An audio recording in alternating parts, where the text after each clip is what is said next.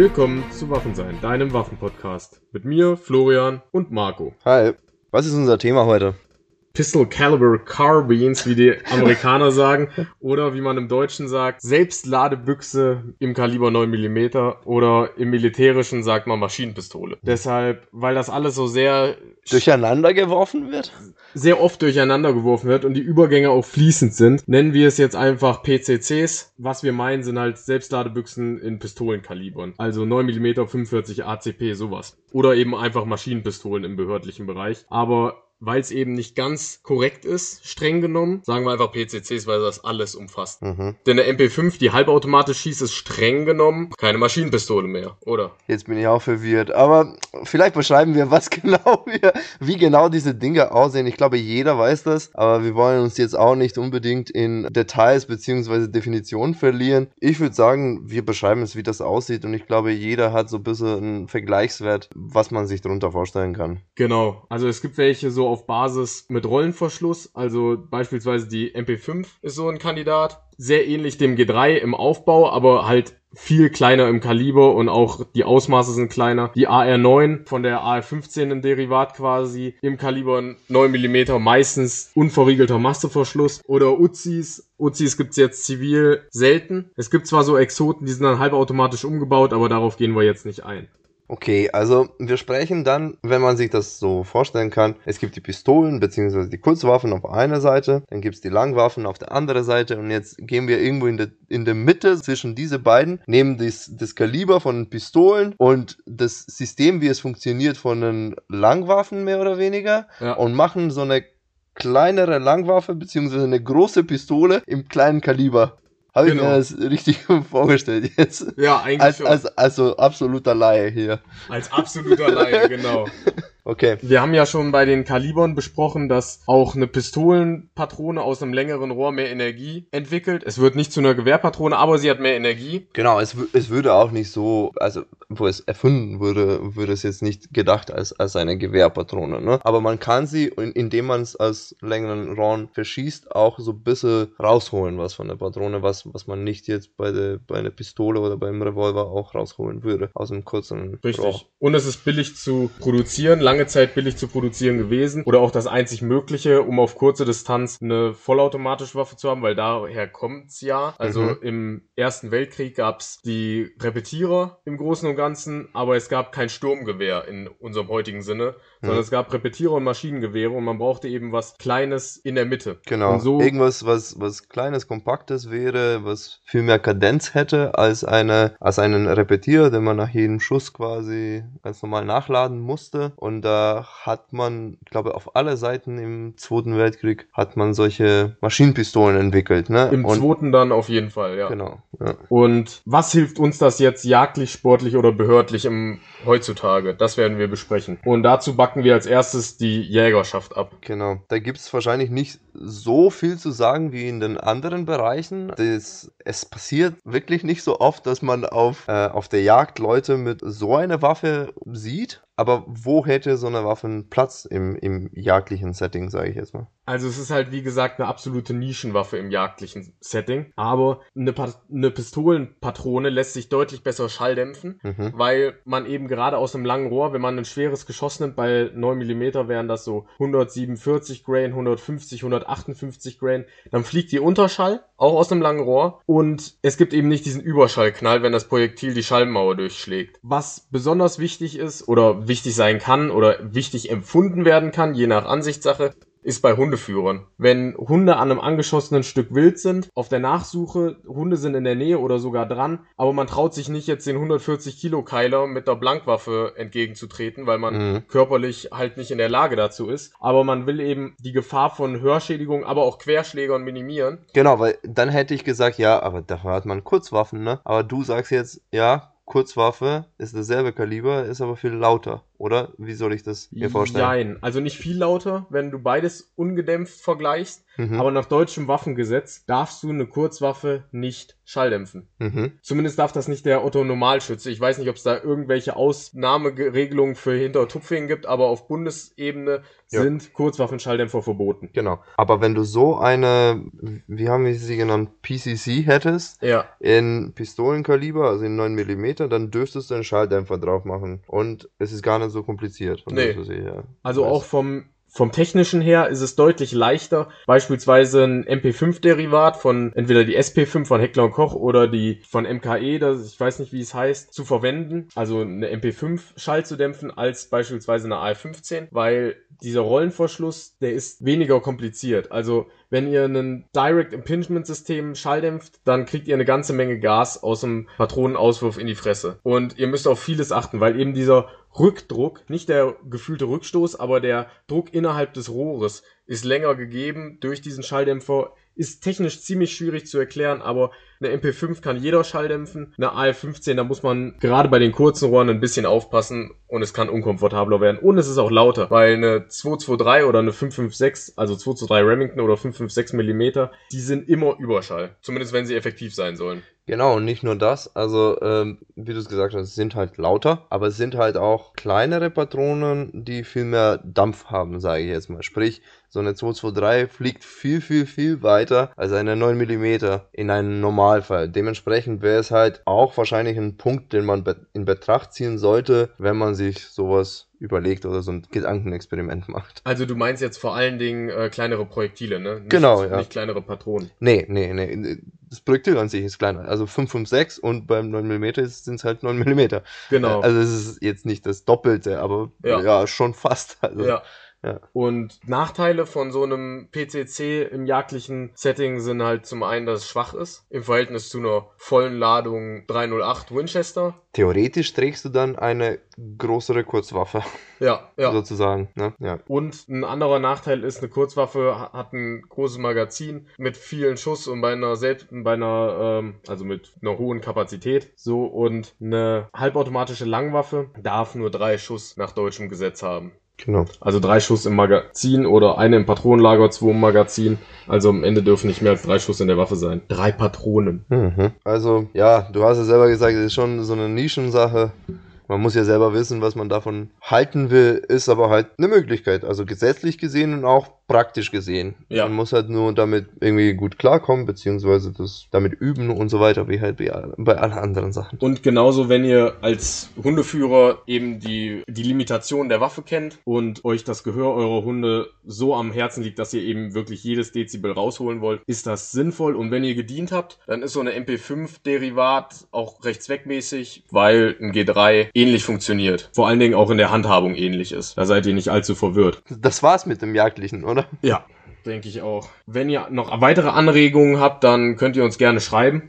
Kommen wir zum Sportlichen. Mhm. Also ich denke, die 9 mm oder allgemein Pistolenkaliber haben den großen Vorteil, dass es eine gute Übungsplattform ist. Also wenn ich eine AR-15 habe und will mich mit der AR-15 beüben und übe wirklich viel, dann kommt es eben auf Munitionspreise an. Und dann kann sich langfristig eine, A- eine AR-9, sagt man umgangssprachlich, also eine AR-15 in 9 mm durchaus rechnen. Genau, also da muss man halt nur die, wenn man allein die Preise der, des Kalibers beziehungsweise der Patrone vergleicht, dann sind's 9 mm nicht nur verfügbar, sondern auch günstig und auch in höheren Qualitäten, auch für günstige Preise zu erwerben. Und das ist natürlich ein großer Vorteil. so ungefähr die Hälfte. Also Ja. eine Vollmantel S&B kriegt man so pro Schuss für 20 Cent, wenn man jetzt keine riesigen Mengen, sondern so 1000 Schuss. 1000 Schuss rechne ich immer so mit 200 Euro. Und bei der 223 Remington beziehungsweise 5,56 mal 45, da kosten schon mal mindestens 36 Cent und teurer. Genau. Und es ist eben eine günstige Übungsplattform. Aber klar, der Anschaffungspreis, Und- und den darf man auch Ganz nicht... kurz, du, du vergleichst jetzt 9 mm mit 223 und beide sind, sage ich jetzt mal, kommen aus dem Militärischen, beziehungsweise werden halt sehr oft sehr äh, viel produziert und massenproduziert. Wenn man es nochmal mit irgendeinem anderen Exot an Kaliber vergleicht, dann äh, sind die Unterschiede deutlich größer. Noch Ne? viel größer, ja. Genau. Also, wenn wir jetzt sagen, ähm, man möchte sich sportlich beüben, was weiß ich, mit dem, gut, das G3 ist in dynamischen Schießdisziplinen eher unterrepräsentiert, aber stellen wir es uns vor, ihr wollt euch mit dem G3 günstig beüben oder mit der Handhabung, da ist es dann noch extremer. Also eine 308 Winchester bzw. 762 x 51, die ist nochmal deutlich teurer. Ich habe die Preise jetzt nicht ganz im Kopf für Vollmantelmunition, aber es müsste so um die 50 Cent sein pro Schuss. Und das ist eben eine Hausnummer im Gegensatz zu 9 mm. Das ist ein Vorteil, die günstige Munition, eine gute Übungsplattform, weil ihr eben eine AR9 mit der AR9 eine AR15 beüben könnt und mit der MP5 ein G3, obwohl die Ausmaße und die Größe und das Gewicht natürlich gerade bei G3 MP5 schon was anderes sind, aber ihr wisst, was ich meine. Und in Deutschland habt ihr auch mehr Möglichkeiten zu schießen, weil mehr Schießstände zur Verfügung sind. Denn nicht jeder Schießstand ist für jede Patrone ausgelegt in Bezug auf Kugelfang und gerade in Bezug auf Lärmschutz. Wenn ihr in urbanem Gelände seid, und das sind wir in Deutschland so gut wie überall, außer vielleicht im hintersten Mecklenburg-Vorpommern, aber die meisten sind... Was hast du jetzt gegen Mecklenburg? Mecklenburg-Vorpommern. Ich liebe Mecklenburg-Vorpommern. Aber es ist eben so, dass man auf Lärmschutz achten muss und die wenigsten haben riesige Ländereien, wo man auf Lärmschutz scheißen kann und darf. Ja, es ist immer ein Dürfen. Es ist nicht wie in anderen Ländern, ihr fahrt in die Wüste und ballert mal ein bisschen, sondern ihr müsst auf die Infrastruktur achten. Und da ist eine Pistole leichter, leiser und halt an mehreren Orten zu schießen als ein Gewehrkaliber. Ja, das war auch schon der sportliche Aspekt. Auch da wieder, wenn euch weitere Aspekte einfallen, sagt Bescheid. Ach, mir ist gerade einer eingefallen. In Bezug auf Rückstoß. Mhm. Wenn ihr eine AR-15 beübt, die meisten AR9 haben einen reinen Masseverschluss, einen unverriegelten Masseverschluss. Nicht wie die MP5 Rollen mhm. äh, verzögert, sondern einen unverriegelten Masseverschluss. Heißt, dass ihr den Rückstoß auch relativ gut imitiert. Weil dieser Masseverschluss, der, da ist halt, wie der Name da schon sagt. Da ist keine Verzögerung. Da bewegt sich einfach Metall vorne und hinten mit. Richtig. Also Verzögerung besteht schon darin, dass der sich erst ausgeworfen wird, wenn der Druck im Rohr gesunken ist, aber Verzögerung eben nicht im Sinne von den Rückstoß schwächen oder so. Genau, ja. Sondern da rauscht einfach ein Klumpen Blei in eure Richtung und kleinerer, schnellerer Klumpen Blei eben in Richtung Zielscheibe. Deshalb kann man damit auch ganz gut den Rückstoß imitieren. Und die AF-15 mit diesem Direct Impingement oder auch Gaspisten, da ist der Rückstoß, wird anders, anders vom übermittelt und der Rückstoß kommt mehr oder minder aufs Gleiche raus bei dieser Waffenplattform. Das wollte ich noch sagen. Gut, dann kommen wir zum dritten Teil oder dritten Setting, den wir heute für die PCCs uns überlegt haben. Und zwar das Behördliche. Also da wollen wir uns vor allen Dingen auf das ähm, ja militärische, aber auch auf das polizeiliche beziehen. Dazu haben wir, wir haben selbst keine polizeiliche Erfahrung, aber wir haben uns äh, wieder ein paar Quellen aus aufgearbeitet und aus denen geht eben hervor, dass es immer noch in vielen Polizeidienststellen verwendet wird. Äh, aber, aber es befindet sich auf, wie hast du das mit dem Ast genannt? Auf dem absteigenden Ast. genau, ja. Ja, auf jeden Fall. Also warum befinden die sich auf dem absteigenden Ast? Naja, wie wir schon gesagt haben, sie sind halt schwach. Ne? Und eine kurze AF-15 hat mehr Dampf als eine MP5. Genau, also ist, die, die Langwaffen werden immer kürzer. Äh, was man aber auch nicht vergessen darf, ist, die Langwaffen haben auch ein komplett anderer Kaliber, der viel mehr kann. Was aber nicht immer unbedingt besser ist. Äh, vor allem nicht in behördlichen, also polizeilichen Bereich. Wenn man sich ein urbanes Gelände vorstellt, wenn man sich einen Fall vorstellt, wo man halt Angst hat, dass die Patrone, nachdem es das Ziel getroffen hat, dann ausdringt und dann weiterfliegt, dass es irgendwas anderes trifft, dann ist diese Angst deutlich kleiner, wenn man eine Patrone wie 9 mm hat, als wenn man eine Patrone wie 223 hat. Ja. Weil, wie wir es schon vorhin auch bei dem, in einem jagdlichen Setting erwähnt haben, so eine 9 mm Patrone ist also das Projektil an sich ist dicker, größer, schwerer und die Patrone an sich hat weniger Dampf. Ja. Und automatisch ist man sich sicherer in diesem Aspekt. Ja. als die 223. Jetzt kommen natürlich viele Leute um die Ecke und sagen, ja, aber so ein kleines Geschoss der 223 zerlegt sich ja. Ja, damit habt ihr nicht ganz unrecht, aber gerade aus kurzen Rohren auf größere Distanz zerlegt es sich überhaupt nicht mehr, weil die 2 zu 3 eigentlich auf ein 20 Zoll Rohr ausgelegt wurde, zu Zeiten von Vietnam. Gut, jetzt haben wir schneller brennende Pulver, sagen wir mal 16 Zoll, aber wenn ihr es aus einem 10 Zoll Rohr verschießt und dann auf 100 Meter, da zerlegt sich gar nichts, das geht einfach durch. Also, ist halt so. Und Gut, jetzt kann und man. Wie oft und wie oft braucht man als Polizist, sage ich jetzt mal, wie gesagt, wir haben keine Erfahrung damit, aber ich kann mir die Situation schwer vorstellen, wo ein Polizist auf 300 Meter ein Ziel bekämpfen soll, wo die 223 deutlich besser, besser abschneiden würde als eine 9 mm. Ja, aber vor allen Dingen aus einem längeren Rohr würde die dann ab, gut genau, abschneiden. Ja, ja, ja, genau. Rein theoretisch die, die Patrone an sich. Ja, ja genau. Also genau. bei ausgebrochenen Weidetieren, also könnte ich mir vielleicht vorstellen, oder mhm. Zirkustieren, aber ich weiß es nicht. Oder in Terrorlagen, ja aber ich meine, oft wird die ja zum Fangschuss eingesetzt. Also ich habe Freunde bei der Polizei, die berichten mir oft darüber, dass sie die Waffen primär zum Fangschuss einsetzen, deutlich öfter auf Tiere schießen als äh, auf Menschen. Das ist auch gut so. Das ist auch gut so.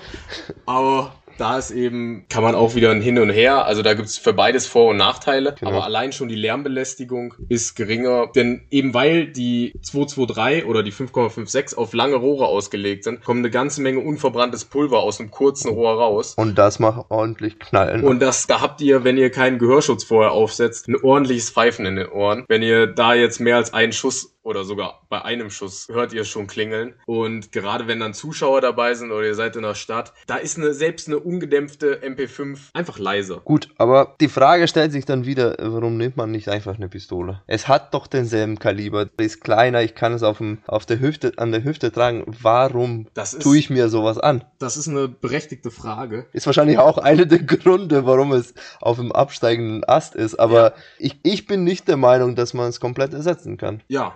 Das Ding ist halt eine Pistole. Die Kaliber sind ja auch auf so 4, 5 Zoll ausgelegt. Deshalb alles, was du darüber hinaus an Energie rausholst, hilft dir vor allen Dingen auf größere Distanzen. Aber der größte Vorteil, den ich darin sehe, ist, dass es, dass sie nicht intrinsisch präziser sind, aber die Präzision ist leichter zu realisieren. Definitiv. Für die meisten Menschen. Mit viel weniger Training kannst du präziser schießen mit einer MP5 als mit einer Glock.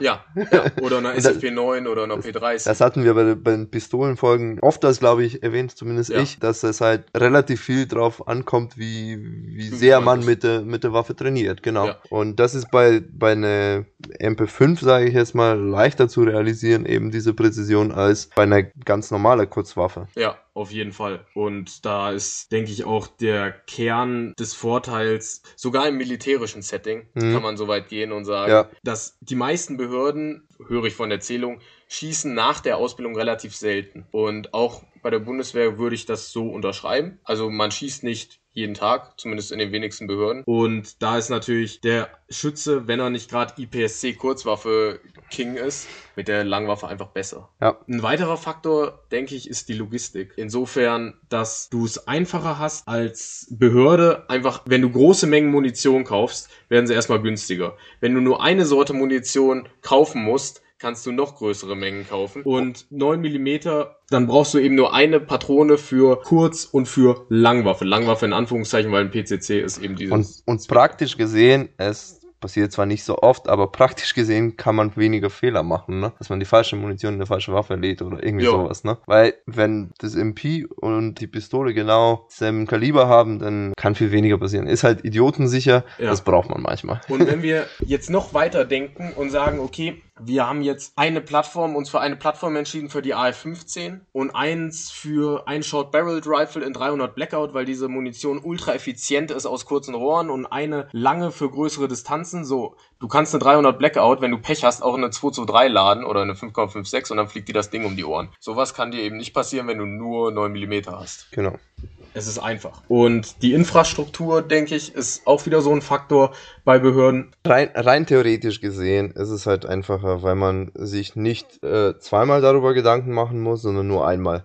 Und wenn der Schießstand für 9 mm ausgelegt ist, dann weiß man, okay, ich kann Pistole schießen, ich kann aber auch meine Langwaffe in dem Fall ebenfalls da schießen, weil es im selben Kaliber ist. Wenn es jetzt ein anderer Kaliber wäre, dann musste man sich diese Gedanken doppelt oder zweimal machen. Ne? Also Man muss sich rein theoretisch gesehen. Ja, Genau. genau. Und die Maschinenpistole ist kompakter als ein kurzrohriges Gewehr. Das Genau. ist halt so. Genau, also heut, Stand heute, genau, mit den Waffen, die wir haben, mit den Technologie, die wir haben, mit den Patronen oder Munition, die wir haben, Kaliber und so weiter, haben wir ganz viele kurze Langwaffen und man kann richtig viel rausholen dann. Aber wenn man den Durchschnitt, wie haben sie genannt, PCC, Mhm. mit einer, mit der kürzeste Langwaffe vergleicht, sind die äh, PCCs in der Regel kürzer Richtig. und, Und, kompakter. und eben auch günstiger. Also jetzt können natürlich Leute mit so einem Curveball um die Ecke kommen und sagen, ja, aber die 300 Blackout ist extra dafür ausgelegt. Ja, die 300 Blackout, da zahlst du schon als Zivilist einen Euro pro Schuss, gerade wenn es in den Subsonic-Bereich geht. Da zahlst du eine ganze Menge für. Und ich weiß nicht, ob sich Behörden mit so Nischenkalibern rumschlagen wollen. Klar, irgendwelche Spezialeinheiten kann ich mir gut vorstellen, aber Schütze Arsch, weiß ich nicht, ob das jetzt notwendig ist. Ja, gerade in Bezug auf Fahrzeuge, also wenn du eine Langwaffe in einem Fahrzeug hast, ist eine kurze Langwaffe eben besser. Auch um Fahrzeuge rum und im Orts- und Häuserkampf ist es eben auch gut, wenn du möglichst kurze Langwaffen zur Verfügung stehen hast. Und eine seriöse AR-15 in 223 sollte nicht kürzer als 11 Zoll sein, 10,5 Zoll, weil danach wird's dann schon mit der Geschwindigkeit echt niedrig. Gut, dann kommen auch wieder Leute um die Ecke und sagen, ja, aber es gibt auch Bullpop-Design und dann wird die Waffe auch nochmal kürzer und so weiter, aber Stimmt. Ja, aber dann vergleichst du wieder Äpfel mit Birnen, weil ein Bullpups Design bei einer PCC wäre ja noch kürzer, ja. Dann könntest du auch gar nichts mehr anfassen.